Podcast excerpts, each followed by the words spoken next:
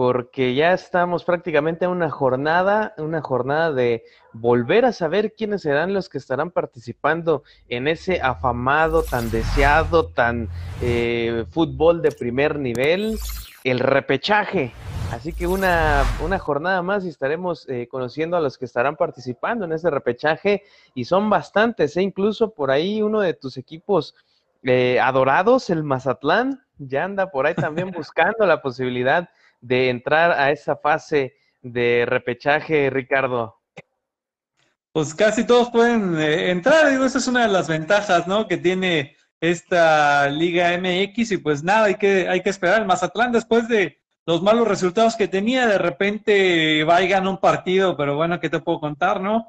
Eh, termina ganando hasta con goleada, una cosa eh, lamentable después de que el partido anterior no había dado los resultados que se esperaban, pero bueno, iba saliendo poco a poco. Era lo que te decía, que por esa justa razón es por la que no me latía tanto este tema del repechaje, porque bueno, ya al final de cuentas todos tienen la posibilidad y los que sí ya están y avanzaron básicamente, pues es el, equipo de la América, aunque les duela a todos, ya también por ahí se coló el equipo de León, que bueno, sabemos que como primer lugar. Corazón americanista, ¿eh?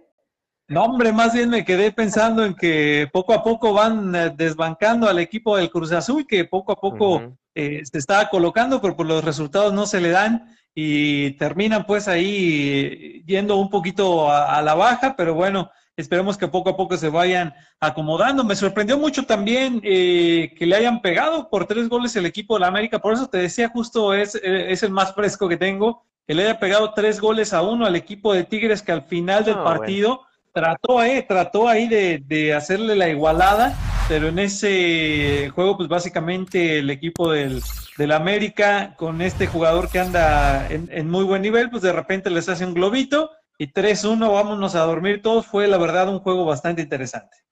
Sí, pero fíjate que ya cualquiera le puede pegar a los Tigres, ya el hecho de que sea un equipo con muy buenos eh, jugadores no quiere decir que sea uno de los eh, mejores y manda más del, de la Liga MX. Lo hemos dicho por mucho tiempo, el Tuca Ferretti no es de los mejores técnicos del fútbol mexicano y si ha logrado lo que ha logrado con los Tigres es gracias a la plantilla que tiene y no tanto por la dirección técnica. De ser así, pues créeme que el Tuca Ferretti hubiera eh, ganado los últimos 10 torneos seguidos, pero pues no es así, la realidad es otra. Eh, muchos que tienen una venda en los ojos todavía creen que el Tuca Ferretti es el mejor, el mejor de de la Liga MX, ¿eh? vamos a ver ahí algo en, cuestión de, análisis que me parece muy, muy justo en este momento también, no para terminar de reventar al Tuca, sino para decir que medianamente esta es la forma en la que él juega, ¿eh?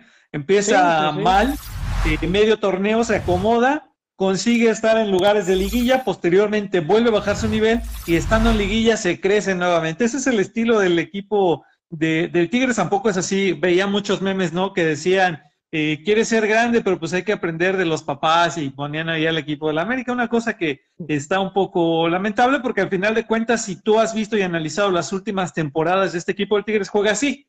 Estamos viendo que empieza mal, luego se compone, luego vuelve a jugar mal y luego en la liguilla es un equipo que puede ser campeón en cualquier momento. Y esa es la realidad. Y, y bueno, eh, hablando justamente de todos estos temas, era una de las funciones por las que no me, me, gusta realmente el repechaje, pues es que ya, ya lo decías tú, ¿no? Este equipo de Mazatlán está también a nada de poder hacer la hombrada y, y colarse también dentro del repechaje para buscar un lugar ya en, en, esta liguilla.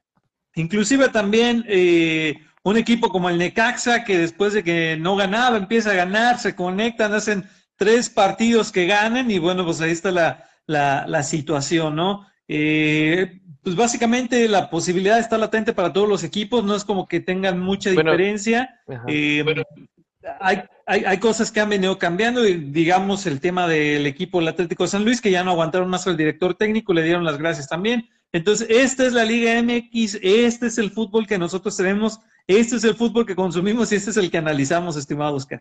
Pues mira que fíjate que a pesar de, que es... Eh, eh, la posibilidad hasta el número 12. Hay que recordar que los primeros lugares, bueno, clasifican. Y después del 5 al 12 se estarán jugando otros partidos que será precisamente el repechaje. Pero ya hay equipos que ya tienen posibilidades, ¿eh? Y, y ellos eh, son los que desaprovecharon ciertos momentos de, del torneo en donde se fueron a la baja. Uno de ellos es Tijuana, que con 14 unidades pues ya prácticamente no tiene nada que hacer, ya no tiene posibilidades, a pesar de que gane, no tiene ya posibilidades de llegar a esa posición 12, eh, se coloca en la posición 15 con 14, eh, el que se encuentra ahorita acuérdate, en Acuérdate quién le ganó este último partido de Tijuana. Sí, exactamente. Y, bueno, pero... O sea, después el equipo de Mazatlán venía haciendo absolutamente nada, se empieza a, enchufar, empieza a ganar un partido, el otro lo pierdes, el otro lo ganas y de repente esos puntos te alcanzan, ¿no? Ese es, ese es el, tema. Digo, para mi gusto se están tardando en correr a Guede ya del equipo de Tijuana. Eh, no ha podido encontrar el fútbol que, que él está buscando ya lo comentó en su momento también Tapia, no tiene la base de chilenos que había encontrado cuando aún existía el Monarcas Morelia, y pues ahora ahí está la, realidad de lo que es este fútbol de Tijuana con este director técnico que pues no les ha venido bien, y, seguramente será el siguiente director técnico cesado. Sí, no, no creo, ¿eh? Bueno, depende, depende de, lo que suceda en tema. Exacto, si, si, no califica, ¿qué más puedes esperar? Digo, ¿qué, no, pero no va a calificar, este ¿eh? O sea, ya no, ya, no, ya no le alcanza para calificar. En la posición 12 se encuentra Juárez con 18 unidades y restan solamente 3 puntos. Tijuana tiene 14, de ganar llegaría a 17, se quedaría en la posición 13. Olvídate que, que, que, que tenga posibilidades. Yo creo que lo van a aguantar para el siguiente torneo porque si no ya lo hubieran corrido y hubieran dejado a uno interino y que termine el torneo. Atlas también ya se despide, ya no tiene posibilidades, tiene 13 unidades, de ganar llegaría a 16, ya no alcanza la posición 12, tampoco Querétaro ni Atlético de San Luis ya no tienen posibilidades, los que tienen todavía chances, Puebla que tiene 17 puntos, está en la, en la posición 13, en la posición 14 está el equipo de Mazatlán con 16 unidades. De ganar llegaría a 19, pero tendrá que esperar a ver qué es lo que sucede con Juárez y con Puebla, que tienen 18 y 17 respectivamente. Entonces, pues no hay mucho, no hay mucho que, moverle. Eh, digo, ahí lo que tendría que hacer el Mazatlán es ganar y esperar que, que a lo mejor Juárez no gane, eh, que el Puebla tampoco gane. Eh, y esa es la única posibilidad del Mazatlán. El Puebla es lo mismo, tendrá que ganar y esperar que el equipo de Juárez no lo haga. El Juárez solamente depende de él, de él solo, con las 18 unidades que se coloca en la posición número 12 eh, de ganar el encuentro que tiene pendiente de la última jornada, pues amarra ya su pase a la liguilla y deja fuera al Puebla y Mazatlán FC. Esos son los números en la parte baja de la tabla general.